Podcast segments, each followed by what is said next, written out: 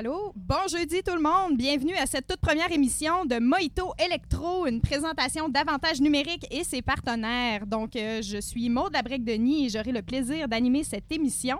Mais je ne vais pas faire ça seule. Je suis en compagnie de la merveilleuse Camille Barboteau qui est assise juste à côté de moi. Bonjour Camille. Bonjour Maude. Est-ce que tu es euh, nerveuse à cette première émission? Tu viens de dire que je suis merveilleuse à la radio? Oui, clairement.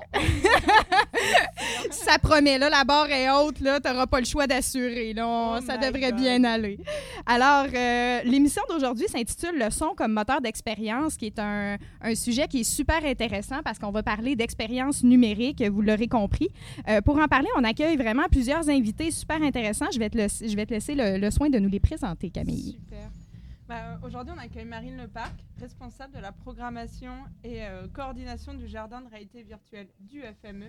Franck Weber, euh, compositeur, designer sonore, directeur artistique à One Life Remains. Il présente son projet Sens VR au jardin de réalité virtuelle. Pour finir, on a Marwan Sekat avec nous. Euh, Marwan Sekat est un artiste numérique émergent et il présente lui aussi son projet Picli au jardin VR. Puis on faut pas oublier, je sais pas si vous le voyez, vous le voyez pas, nous on le voit, on a des moritos sur la table et il faut pas oublier Rosalie Chartier-Lacombe qui aujourd'hui nous prépare les moritos avec euh, la menthe fraîche du jardin euh, de Gérald Gastonguet.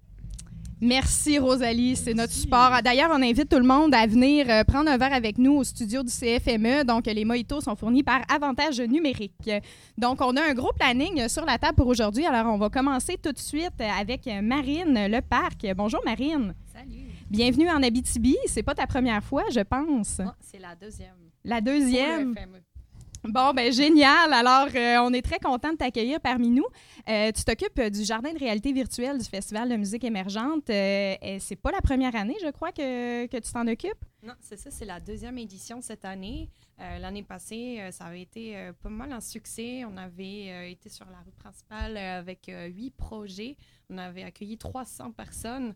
Et cette année, euh, fouf, on, on monte, euh, on monte les chiffres. Euh, On est à 15 expériences que vous pourrez découvrir tout au long du festival. C'est quand même le double. Ça devait être tout un défi de coordination et, et de, de montage. Je pense que vous êtes encore en montage d'ailleurs. Je pense qu'on a pas mal fini. C'est pas mal prêt. C'est pas mal prêt, excellent. Donc, on va pouvoir aller voir ça. Alors, à quoi on peut s'attendre dans cette édition euh, 2019 du Jardin VR?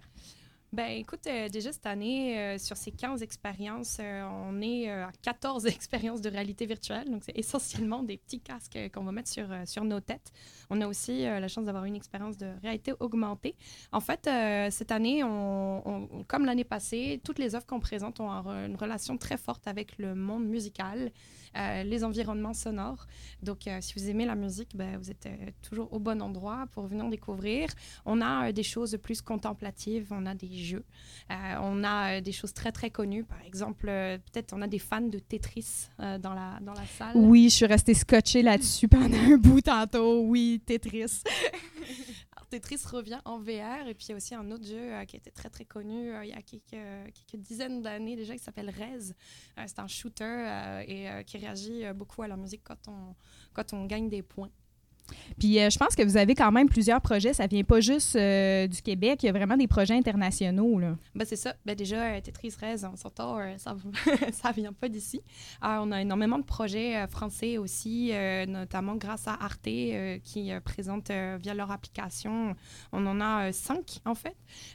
Donc, quatre français et un allemand.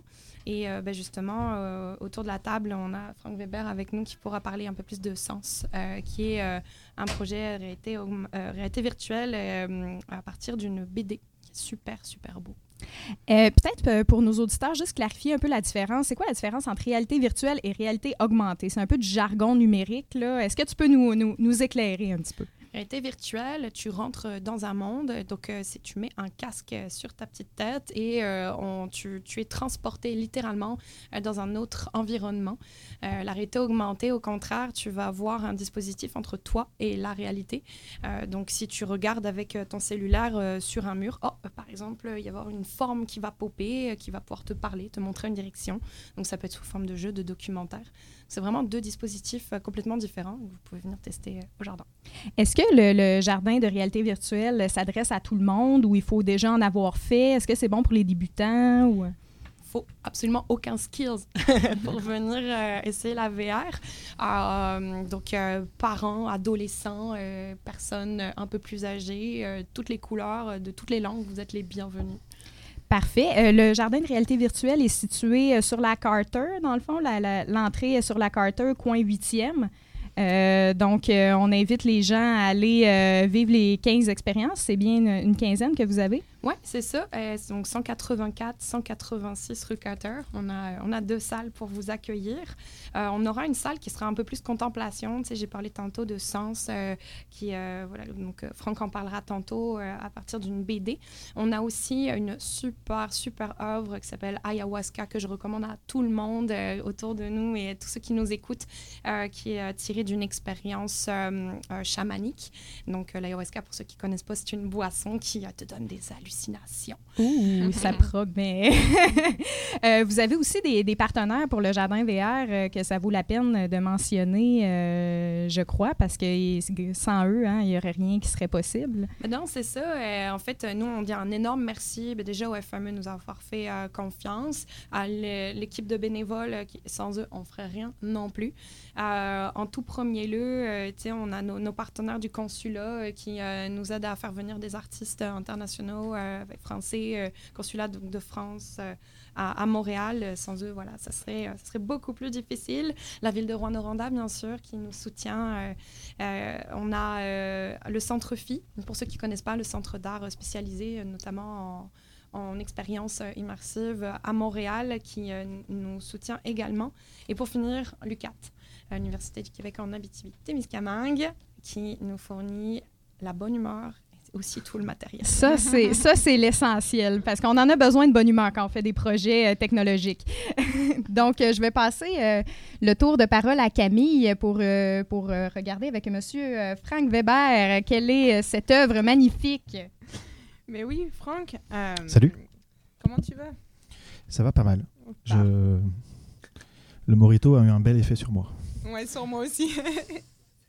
Mais Franck, j'ai pu euh, tester ton expérience un peu plus tôt, puis euh, je l'ai trouvé fantastique. Mais avant de rentrer vraiment dans ton expérience, je voudrais que tu nous parles de ton parcours euh, professionnel. Qu'est-ce qui t'a donné envie de faire ça D'où tu viens Et ainsi de suite. Oui, j'ai vu qu'il y avait une note où il y avait marqué parcours personnel. Et, Ouais. euh, Tu et- peux parler du personnel aussi. Non, bah, si tout de suite, je me suis dit, quand, je me suis rendu compte qu'en fait, mon parcours n'était pas personnel. Qu'il était fait, fabriqué, construit autour de rencontres. Et donc, c'était toujours des, des- des rapports de collaboration, des rapports comme ça. Moi, je fais du son depuis que je suis tout bébé. Et euh, j'ai fait tout un tas de métiers. Six mois. Et j'ai toujours, j'ai toujours fait du son et j'ai fait d'autres métiers à côté. Et puis il y a une dizaine, un peu plus d'une dizaine d'années, j'ai essayé de faire rentrer le son dans mon activité professionnelle de l'époque, qui était autour de l'animation. Et, euh, et à partir de ce moment-là, j'ai euh, divergé pour essayer de trouver tous les endroits où on pouvait faire de la musique pour quelque chose. Et le monde du numérique euh, m'a offert beaucoup, beaucoup de support. Du coup, j'ai- travaillé plutôt avec des, hackers, des biohackers, pour faire le son de, protéines et d'acides aminés. Ensuite, j'ai fait des sons avec des robots. Je me suis intéressé aux objets connectés. J'ai fait de la muséographie, euh, muséosony, c'est-à-dire euh, essayer de mettre du, comment est-ce qu'on on met du son dans les musées, dans les présentations. Euh, j'ai fait partie d'un collectif de jeux vidéo qui s'appelle When When Life Remains, qui essaye de- d'emmener le jeu vidéo dans, dans le monde de l'art contemporain. Donc là aussi, la question des musées, la question du rapport au son est, primordiale. Et puis, euh, toujours le, jeu vidéo, le jeu vidéo et la VR qui est arrivé en fait par ce, par ce, par ce biais-là. Donc ça fait, je pense, 6 ans que je travaille dans la VR. Mon, parcours étant un peu euh, hétérodoxe, je me suis rendu compte que finalement ce qui m'intéressait c'était d'essayer de trouver les grammaires et les syntaxes sonores de chacun des, objets qui ont traversé un peu mon, espace créatif. Donc essayer de trouver les singularités. Donc pour la VR, c'est quoi les singularités de la VR Les singularités du son du, jeu vidéo, mm, notamment dans, des espaces où il y a de la porosité entre, les, entre les médias et entre les supports. On a tendance souvent à mettre le son du cinéma dans le jeu vidéo, on a tendance à mettre le son du jeu vidéo dans, le, dans la VR et le son de la VR dans la R. Ce qui n'est pas euh, forcément toujours les bonnes, euh, les bonnes solutions à mon avis. C'est super intéressant. Si je ne me trompe pas, tu vas rencontrer les étudiants de l'UCAT euh, dans la semaine. Je pense qu'ils vont adorer ce que tu vas raconter, vraiment. Euh, maintenant, est-ce que tu veux bien nous présenter le projet? Sens qui est au Jardin de réalité virtuelle Ouais. Sens VR. Bah, Sens VR, c'est un, c'est un jeu euh, narratif qui donc s'inspire d'une, bande dessinée de, de Marc-Antoine Mathieu, qui est un auteur de, de BD qui, qui fabrique des choses un petit peu. euh, Ah tiens, il y a une petite intervention sonore intéressante.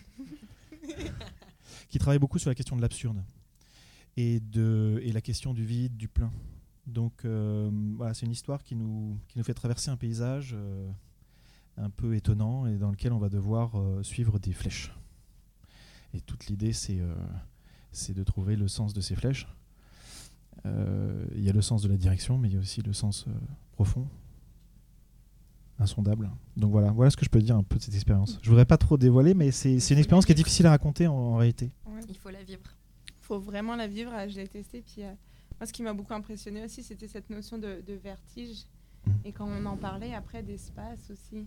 Qu'il y a des moments où on est quand même dans des grands, grands espaces très, très, très larges. Mhm. Puis ensuite, on passe dans des tout petits euh, espaces, comme entre deux, euh, deux murs qui sont immenses. Bah, Ça, ça c'est mon, fou. c'est c'est mon, c'est mon premier, euh, c'est mon premier projet VR. C'est déjà un projet qui a un certain nombre d'années. Euh, mais tous les membres de l'équipe, donc en fait, c'est pas mon projet. hein. Moi, je- j'ai fait le son dessus. Il y a Chariat qui a fait toute la partie interactive. Il y a mm, beaucoup de gens qui ont travaillé sur ce, sur ce projet.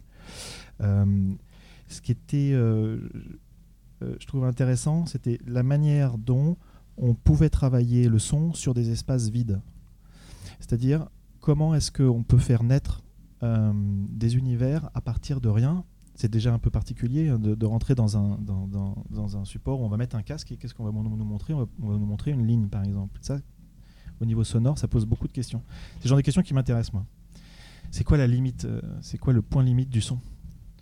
Et qu'est-ce qu'il a- qu'est-ce qu'il qu'est-ce qu'il amène? Si, si je ne me trompe pas, vous avez remporté des prix avec ce projet? Oui, mais je sais pas, je- j'ai aucune. euh, Je sais Je, pas. je- je ne regarde jamais les prix. Attends, attends. Donc, on, a ça, a, on a ça, on a ça. Euh. Oui, oui. Alors, on a eu des prix. On va les énumérer. Là. oui. Moi, j'ai le euh, Best Emotional VR Game en, 2010, en Ouais. 2016. Euh, sélection Tribeca Film Festival Ouais, 2016. Quand même. Et finaliste Unity Vision Summit Ouais, tout à fait, Unity. ouais. 2016. Ouais, ouais. C'est incroyable. Euh, Maud, je pense que tu peux nous présenter euh, quelqu'un d'autre? Ben oui, en fait, on va continuer à faire le tour pour que vous connaissiez un peu euh, nos invités, puis ensuite, on va avoir un espace là, de discussion euh, qui va être un petit peu plus euh, sous forme de table ronde. Mais avant euh, de passer à, Marouane, euh, on aurait une petite surprise parce qu'on a évoqué un peu le centre Phi euh, tout à l'heure. Euh, ben, j'ai fait une, une rencontre téléphonique. Malheureusement, elle ne pouvait pas être avec nous parce qu'on est en même temps qu'un gros événement qui a lieu à Venise. Donc, on ne faisait pas le poids contre Venise, malheureusement. Mais euh, on peut, euh, on peut vous, euh, vous faire découvrir quand même le centre Phi à travers cette petite entrevue. Donc, euh, Camille, Camille, pèse sur le piton. C'est parti, c'est lancé. Bonjour tout le monde, je suis avec Myriam Achard, qui est chef partenariat nouveaux médias et relations publiques pour le Centre Phi à Montréal. Bonjour Myriam. Bonjour, bonjour. Est-ce que tu pourrais me parler un petit peu du Centre Phi? Qu'est-ce que c'est? Qu'est-ce que ça mange en hiver? Alors, écoute, le Centre Phi, c'est euh, c'est un lieu euh, qui se retrouve euh, dans le Vieux-Montréal. On a ouvert nos portes il y a sept ans, euh, donc le 1er juin 2012. Euh, c'est un lieu qui a été pensé, réfléchi, bâti par une grande visionnaire montréalaise qui s'appelle Phoebe Greenberg. Phoebe en est d'ailleurs donc la fondatrice et directrice. Donc, il y a sept ans, quand on a ouvert nos portes, c'était c'est toujours, mais c'était vraiment un lieu multidisciplinaire. Euh, donc, on faisait des concerts, on faisait des euh, projections de films traditionnels, on faisait des expos, on faisait des conférences. Ce sont des choses que l'on fait encore aujourd'hui, mais aujourd'hui, on a vraiment, euh, parmi notre programmation, une, un focus sur la présentation d'œuvres en formule d'exposition, de réalité virtuelle, d'œuvres immersives, d'œuvres interactives, etc. Je dirais que 80 de notre programmation est vraiment euh, dédiée à ces nouveaux médias. Est-ce que ça s'est fait graduellement à travers les années, euh, vu que vous avez sept ans? là, Est-ce que vous avez vu tranquillement les arts numériques arriver? Oui, en fait, l'intérêt pour les arts numériques a toujours été là. Il faut savoir qu'on a aussi une fondation à Montréal, une fondation pour l'art contemporain qui, elle, a ouvert ses portes il y a 12 ans. Donc, au sein de cette fondation, il y a certains artistes, comme par exemple Yoji Ikeda, qui est un grand artiste japonais qui s'intéresse à l'art numérique oui, effectivement, c'est arrivé progressivement, mais c'est arrivé à, cause d'une rencontre que Phoebe a eue avec Félix et Paul, qui est en fait un studio montréalais très reconnu dans le milieu de la réalité virtuelle, qui lui ont fait vivre sa première expérience de réalité virtuelle. Et après ça, Phoebe a dit, excuse mon anglais, a dit, that's it. je veux présenter au Centre Phi, en continuant bien sûr à présenter ce qu'on présentait avant, mais vraiment, c'est grâce à eux ou à cause d'eux, c'est selon, que euh, l'intérêt est vraiment, est vraiment né euh, pour présenter ce genre d'œuvre chez nous. En ce moment, euh, dans votre programmation, qu'est-ce que vous avez en exposition concernant les arts numériques? Alors, on a un gros été à Montréal, Centre Phi. On a trois, on a trois offres. La grande exposition estivale qui s'appelle euh, Humain, euh, c'est une, exposition qui, euh, qui regroupe six œuvres de réalité virtuelle et trois œuvres qui utilisent l'intelligence artificielle. Donc ça, c'est vraiment la grande expo de l'été. on a aussi un cinéma de réalité virtuelle, donc c'est notre cinéma VR, si tu veux, qui lui offre une programmation cinq œuvres de réalité virtuelle qui nous permet de plonger en VR dans des tableaux de grands artistes européens. Donc vraiment, littéralement, tu plonges dans des tableaux, c'est fascinant. Et puis la troisième expo, c'est une exposition, alors là, c'est très, très différent, mais ça reste quand même en lien avec euh, le, numérique, si tu veux. C'est une exposition de euh, Jim Carrey, euh, le grand comédien hollywoodien qu'on connaît, qui, depuis quelques années, s'intéresse beaucoup à ce qui se passe évidemment aux États-Unis. On sait qu'il est canadien, mais qu'il vit aux États-Unis depuis longtemps. Euh, et en réaction à ce qui se passe chez nos voisins du Sud, surtout à la politique de, Donald Trump, euh, Jim Carrey donc dessine et il partage ses pensées, ses dessins sur son fil Twitter. Euh, donc c'est l'offre qu'on a en ce moment au Bien, c'est très intéressant. en fait, étant une des organisations qui en fait circuler beaucoup, euh, est-ce que vous avez remarqué à travers les années euh, des défis au niveau de la production et de la circulation des œuvres? Parce qu'on sait que c'est quand même récent euh, d'avoir autant de technologies dans le milieu artistique. Qu'est-ce que vous avez remarqué de ce côté-là?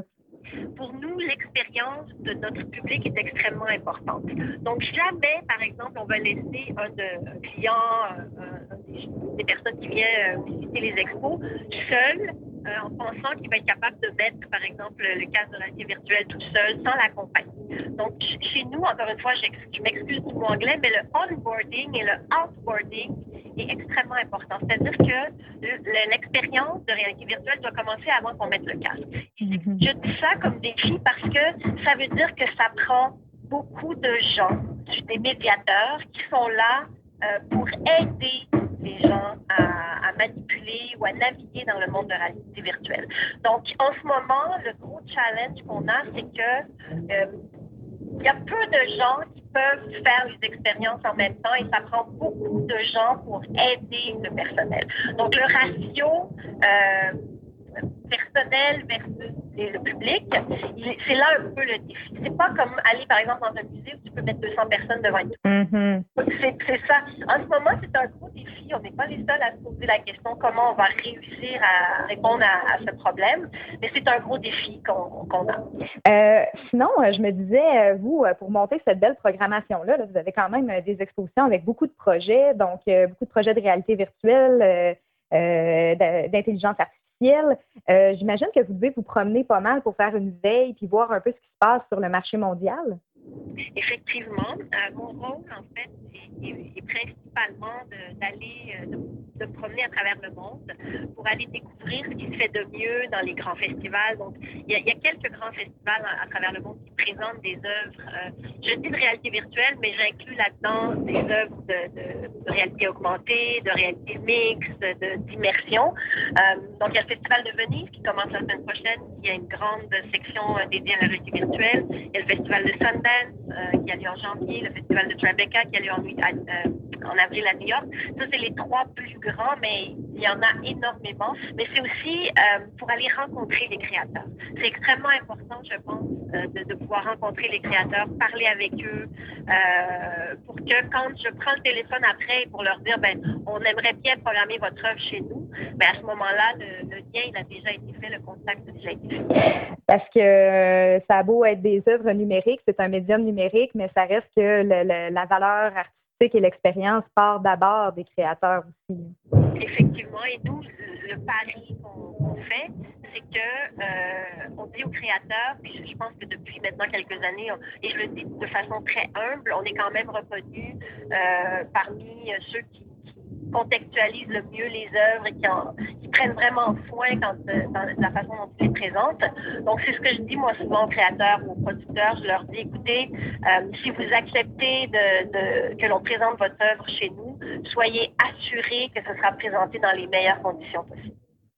Bien, écoutez, euh, Myriam Achard, je vous remercie beaucoup d'avoir été présente avec nous.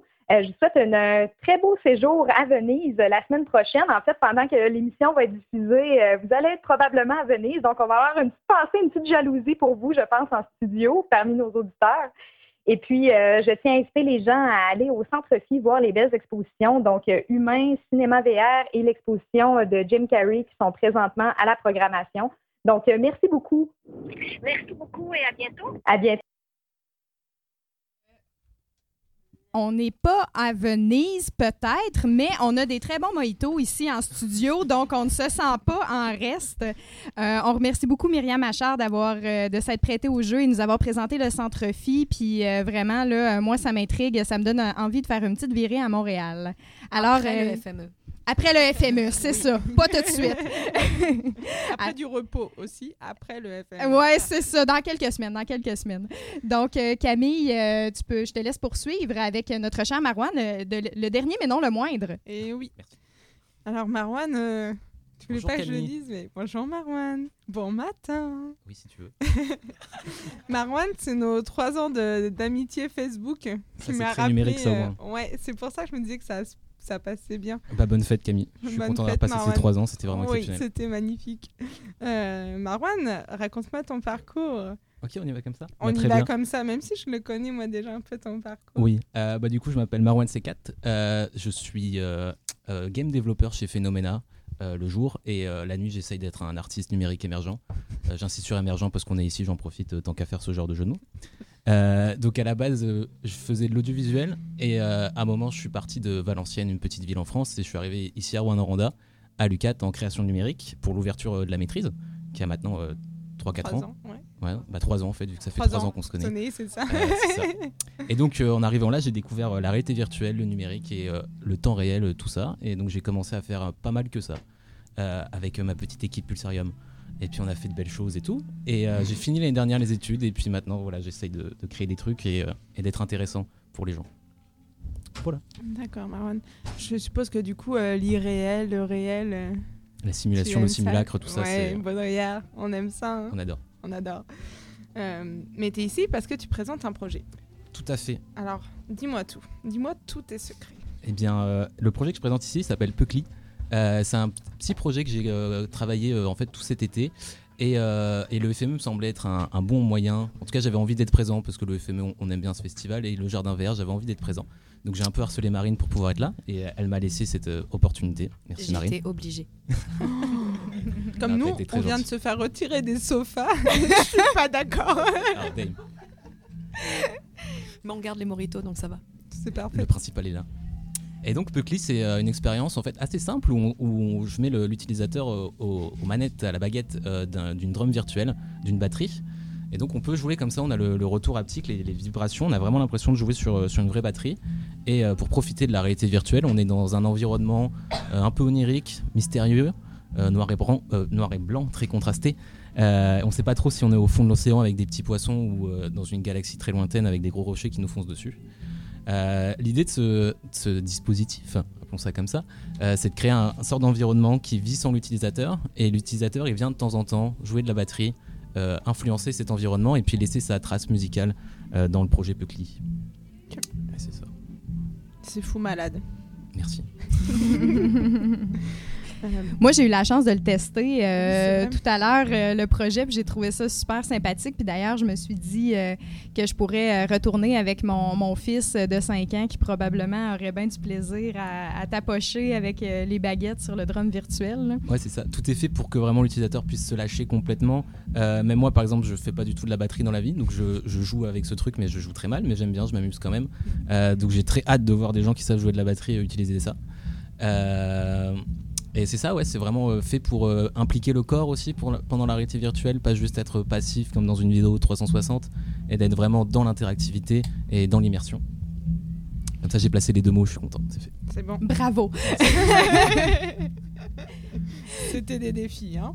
Donc, euh, on va poursuivre. Mais avant de poursuivre en musique, je crois que Marine avait une petite annonce à faire parce que vous avez euh, des, plusieurs projets intéressants cette année, mais on veut continuer euh, le jardin de réalité virtuelle avec des projets de plus en plus intéressants à chaque année. Ben, c'est ça, c'est qu'en fait, euh, pour faire suite à ce que Marwan présente Puckly au, au jardin euh, réalité virtuelle, nous, on aime ça. Nous, on aime ça vraiment ben, proposer en fait des projets qui sont des work in progress. C'est-à-dire que euh, dans les mois qui suivent, je vous invite à être euh, vigilant et à regarder euh, les réseaux sociaux du, FME. On va probablement lancer un appel à projet pour recevoir des propositions qui soient internationales, reconnues, même qui ont reçu des prix, mais aussi peut-être des projets étudiants ou en work in progress de jeunes professionnels. Donc à suivre. Ben, on invite euh, tous les gens qui ont des projets à présenter à, à communiquer avec vous, euh, avec le jardin virtuel. Et on invite euh, vraiment les gens à aller voir aussi ces, ces productions-là parce que c'est assez impressionnant. Puis on est quand même chanceux de pouvoir avoir ça. Il y a Venise, puis il y a nous. Fait que, tu sais, on faut en profiter. Vive Rwanda. Vive Rouen-Noranda, mais vraiment. Puis vive le FME parce que ça nous fait vivre des expériences assez particulières depuis plusieurs années. Euh, maintenant, on va passer à une petite pause musicale parce que ça nous tente. Hein. Qu'est-ce qu'on écoute, Camille? Ben oui, ben pour cette pause musicale, je vous propose d'écouter Shanky Panky de Kid Koala, qui présente lui aussi son projet Club Sandwich au Jardin VR, mais qui sera aussi sur la scène des jardins euh, à extérieur à 21h ce soir.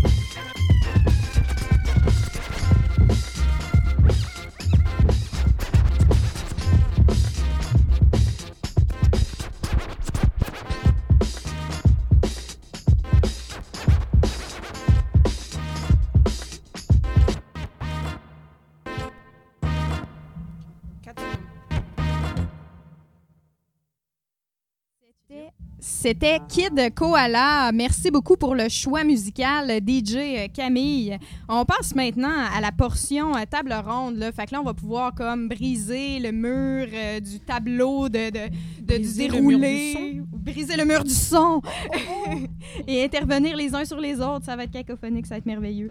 Euh, donc, euh, le thème de cette émission, le son comme moteur d'expérience. Qu'est-ce que ça joue comme rôle, le son, dans une expérience de réalité virtuelle? Je vous pose la question comme gros de même. Qui se lance? Chaud. Franck qui se lance. Je, je laisse la parole à. Drop le mic tout de suite. Je suis pas sûr. C'est un truc de sound designer. Euh, euh, eh ben, plein de choses. Euh, le son, ça peut servir évidemment à décrire un univers. C'est assez classique. On va utiliser le son pour essayer de d'amener euh, concrètement des éléments d'univers de type euh, les matériaux, les textures, des choses comme ça. Souvent, c'est attaché à des, à des objets visuels, mais c'est pas toujours le cas. Et puis, le son peut servir aussi euh, à créer des signalétiques, c'est-à-dire des, des- informations sur le système. Ça, c'est important dans, dans- dans le monde interactif parce qu'on essaye de, de relier le son, non pas simplement de faire de la musique à l'image ou du son à l'image, mais on essaye de faire du son aux règles, du son à gameplay, du son euh, qui est relié à, à- à la structure systémique, on va dire, du système interactif qu'on a en place. Et je vais essayer de rebondir là-dessus. Rebondis. mais pas directement. Euh, non, parce que j'aimerais ajouter sur le son, c'est que je trouve ça a quelque chose d'assez ingrat euh, en audiovisuel et puis en, en réalité virtuelle aussi. C'est que quand, quand un son est bien fait, euh, quelqu'un de lambda le sait pas que c'est bien fait en fait. Et c'est ça qui fait qu'un son est bien fait, c'est qu'on va pas relever d'imperfection en fait.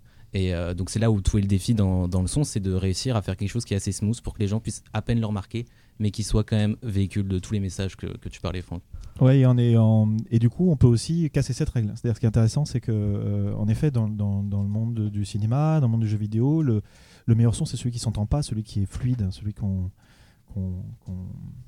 intègre de manière. Voilà. euh, Et je, me demande si ça, ça fait pas partie d'une grammaire ou du syntaxe qui est pas forcément si bien adapté que ça au, support interactif. Et si justement, euh, par le biais euh, des expériences VR ou même de l'AR, on peut pas retrouver une forme de fonction sonore qui soit indépendante euh, de, cette capacité à pouvoir créer du continuum. C'est-à-dire que tout, tout- vient de là, c'est-à-dire que l'idée que le son crée du continuum au cinéma, c'est-à-dire qu'on ne perd pas par le montage de l'image, on ne perd pas euh, cette idée que le son fait, c'est le lien, quoi. Ouais, c'est le lien.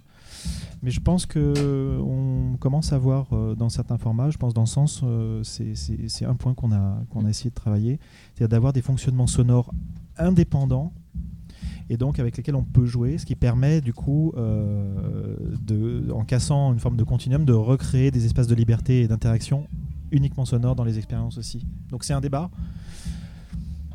Voilà, moi je suis plutôt du côté de ceux qui veulent casser cette règle du, cours- du, du- du- de ce, ce rapport, euh, ce rapport, euh, je vais dire, euh, sadomasochiste au continuum. C'est sûr. Bah, De toute façon, toutes les règles, une fois qu'elles sont placées, maîtrisées, elles sont là pour être brisées au bout d'un moment, pour euh, emmener les expériences plus loin.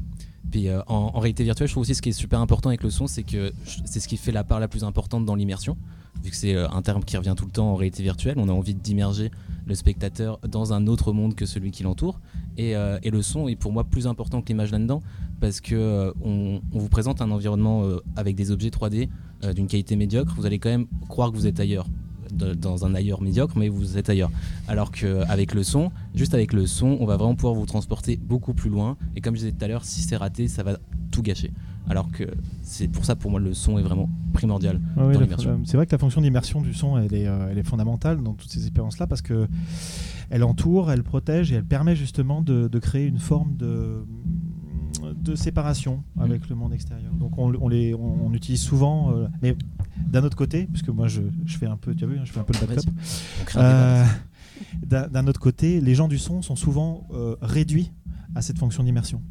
Et du coup, ça pousse dans ces expériences-là à faire des sons qui sont non pas réalistes, mais en tout cas qui sont cohérents. Et je trouve que finalement, dans, des- dans des espaces créatifs comme ça où on peut faire tout et n'importe quoi, l'idée que le son soit euh, contraint de réaliser ce qui est attendu me semble un peu étrange. Il y a comme une volonté de libérer un petit peu le langage puis de, de lui donner euh, sa propre, euh, sa En tout cas, je- propre En voix. tout cas, je pense que dans la plupart des, des expériences VR qu'on a au jardin VR là, et que j'ai pu voir en partie, il y en a pas mal que je connais aussi, euh, il y a quand même cette tentative de- d'emmener le son autre part. C'est-à-dire pas simplement comme un objet euh, de- de- d'immersion, mais aussi comme un, un- un objet de réflexion, un objet qui, qui nous amène, euh, euh, disons, pas simplement une conscience de l'environnement qu'on est en train de, de vivre, mais aussi un- un- une relation directe avec, le- avec, avec la personne. C'est-à-dire que je pense que le spectateur peut devenir acteur et peut produire du son dans des expériences comme ça. Ben, D'ailleurs, c'est ce qui se passe euh, dans ton expérience, euh, Marwan. Le- Oui. Le, spectateur est vraiment amené à produire son propre son puis à se rendre compte qu'il n'est pas très bon à la batterie. fois. Bah, c'est la base même de, de mon projet là, c'est de taper sur quelque chose qui n'existe pas et d'avoir l'impression qu'il existe. Donc là, ça passe par le son forcément, Euh, ça passe aussi par euh, un retour de, de vibration de la manette qui est important, tout ça, puis des retours visuels. C'est comme ça, c'est utiliser chaque bout de grammaire et le son forcément est super important. Donc là, c'est un projet musical, donc forcément son musical. Le lien est fait tout de suite. Euh, Ben justement, euh, son et musique, euh, on ne l'a pas traité de la même façon. Dans la plupart des œuvres qu'on a, elles sont vraiment toutes différentes. Il y en a qui sont très axées musique. Par exemple, on va prendre Waxuktum, qui est l'histoire d'une cité maya détruite par elle-même pour des raisons religieuses. C'est en fait une composition classique. Et là, on est vraiment dans la musique. Mais comment est-ce qu'elle est traitée? On, on, on voit vraiment dans la réalité virtuelle se développer des techniques en termes de son pour la musique qui sont complètement différentes les unes des autres. On a du stéréo, on a de l'ambisonie, on a, on a plusieurs techniques comme ça qui émergent de manière complètement différente.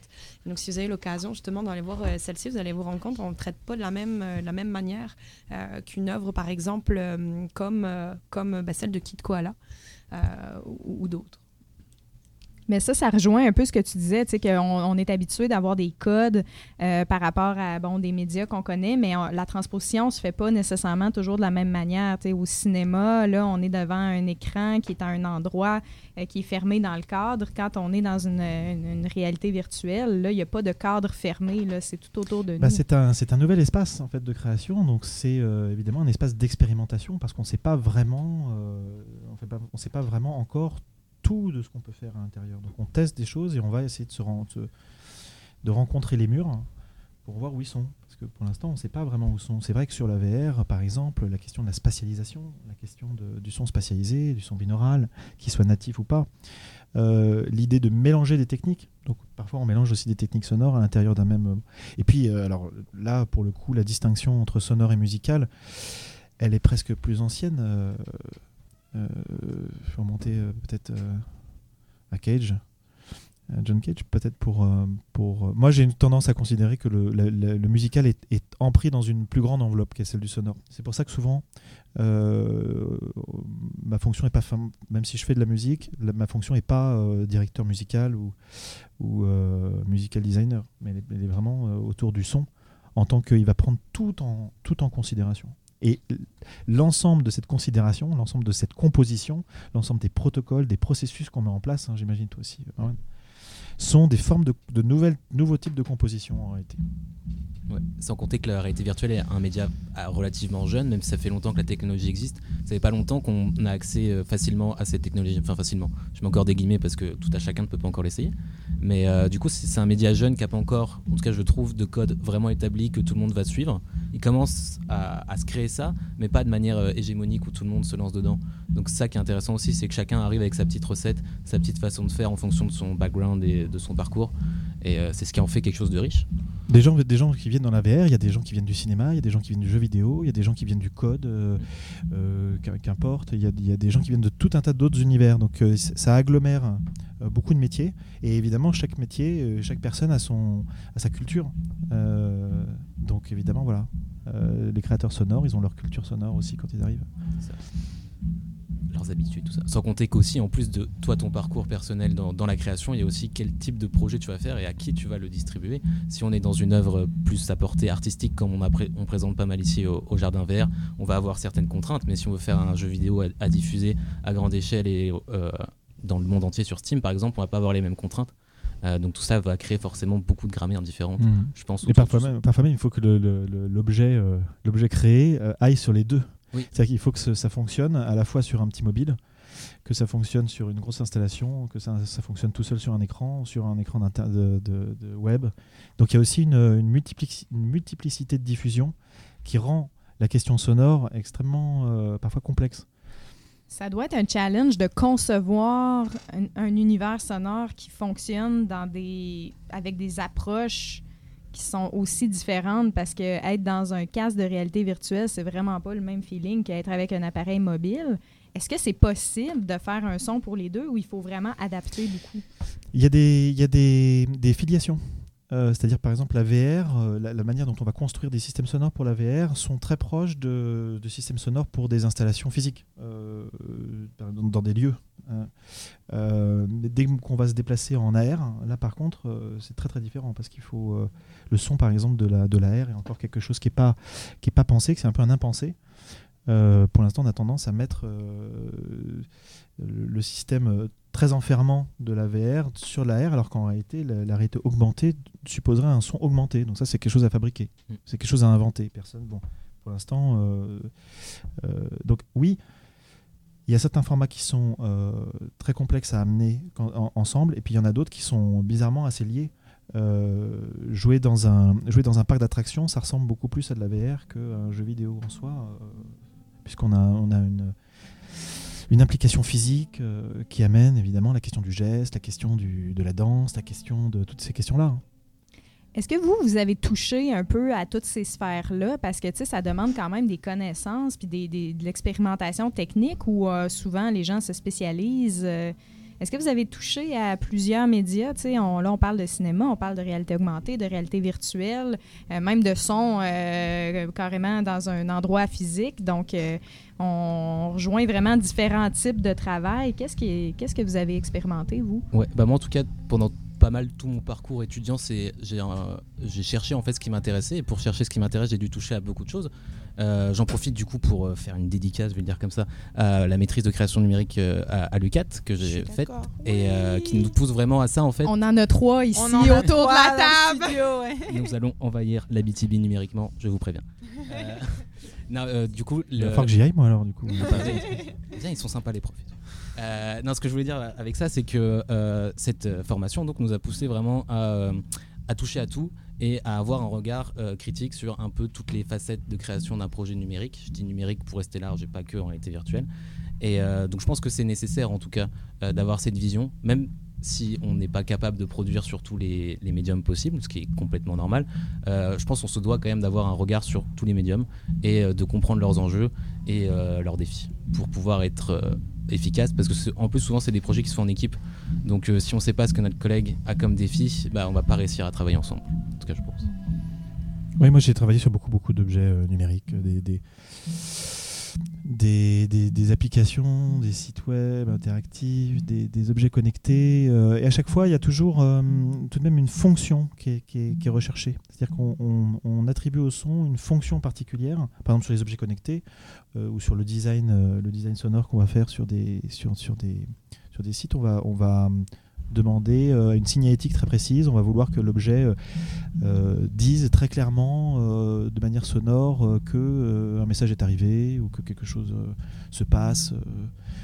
donc il y, y a toujours une manière souvent d'interroger le son en essayant de lui envoyer des défis. Et je crois qu'en fait c'est le son quand il se pose dans ces objets-là, quel qu'il soit, il est toujours mis en défi de réaliser d'abord une fonction qu'on avait pensée pour le son. Et c'est là où la culture est importante. Et c'est là où, hein, où moi quand j'arrive, je- j'essaye un petit peu de dénoyauter un petit peu euh, tout ça pour essayer d'expliquer que non, le son euh, peut pas rattraper des erreurs. Ça, voilà, ça. Non, je, je- je l'ai- dit juste. euh, voilà, dès qu'il y a quelqu'un qui travaille dans le son pour, euh, il y a- il y, a cette- idée-là que le son vient sauver un peu euh, parfois les, les, les- les projets qui, qui, qui ont ont pas le- voilà c'est ce qui amène le rythme c'est parfois ce qui amène la dramaturgie Et Il y a même d'ab- déjà beaucoup de projets de réalité virtuelle que, en fait, tu pourrais fermer les yeux. Ça serait tout aussi intéressant. Euh, juste pour rebondir, euh, l'aspect euh, musical, euh, on, on parlait des gens qui viennent du milieu du cinéma, des jeux vidéo.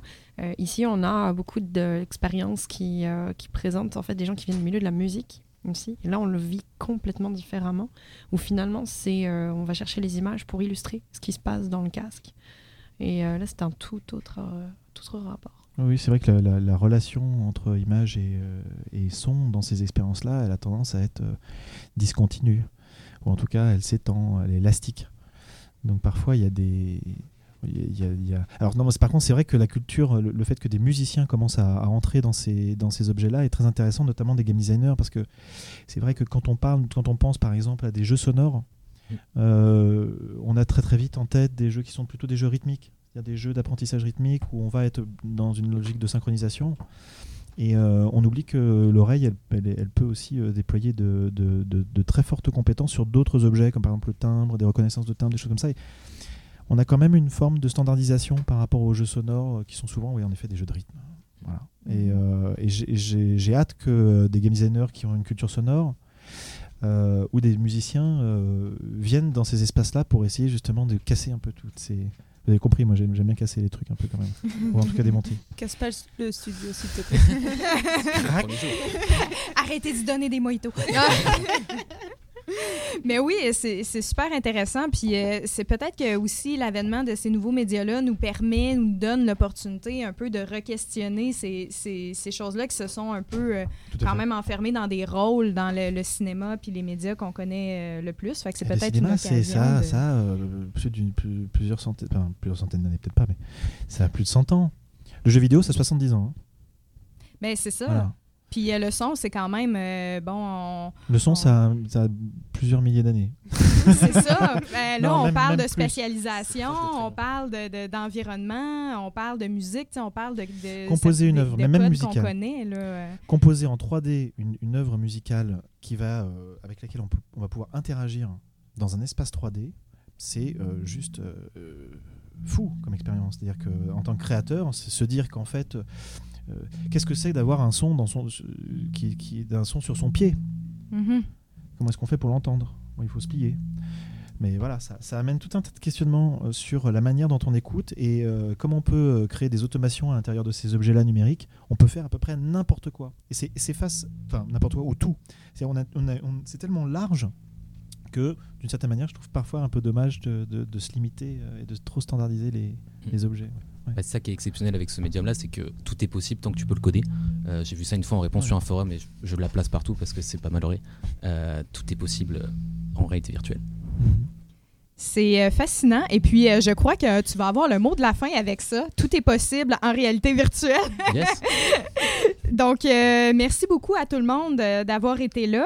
Euh, maintenant, je crois qu'on va. euh, c'est pas mal. On, on achève. hein? On arrive sur la fin de l'émission. Puis, euh, il y a quelques petites annonces là, que vous avez là, pour être sûr que tout le monde voit vos projets et puisse suivre le travail que vous faites. Donc, Camille, je te passe le micro. C'est parfait.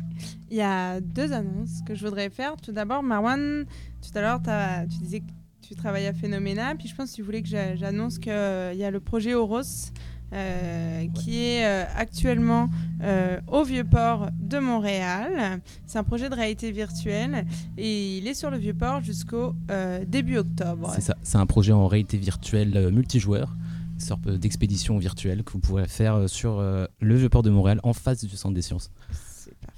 Je l'ai testé. Ouais. Mais t'as- t'as t'as collaboré à ce projet-là. Ouais. là, Oui. Ça faisait partie de ton projet de maîtrise en version, euh, première version. Exactement. Ça, la première version est née en Abitibi, donc on est content. Oh, c'est le fun. Puis euh, je voudrais, euh, je voulais dire aussi que ton euh, que ton expérience, euh, Franck, était disponible pour euh, ceux qui ne peuvent pas venir la tester au jardin de réalité virtuelle sur les téléphones, euh, sur Apple Store et sur euh, Google Play. Voilà, bah, c'est très bien comme annonce. Ça te va Ça me va bien.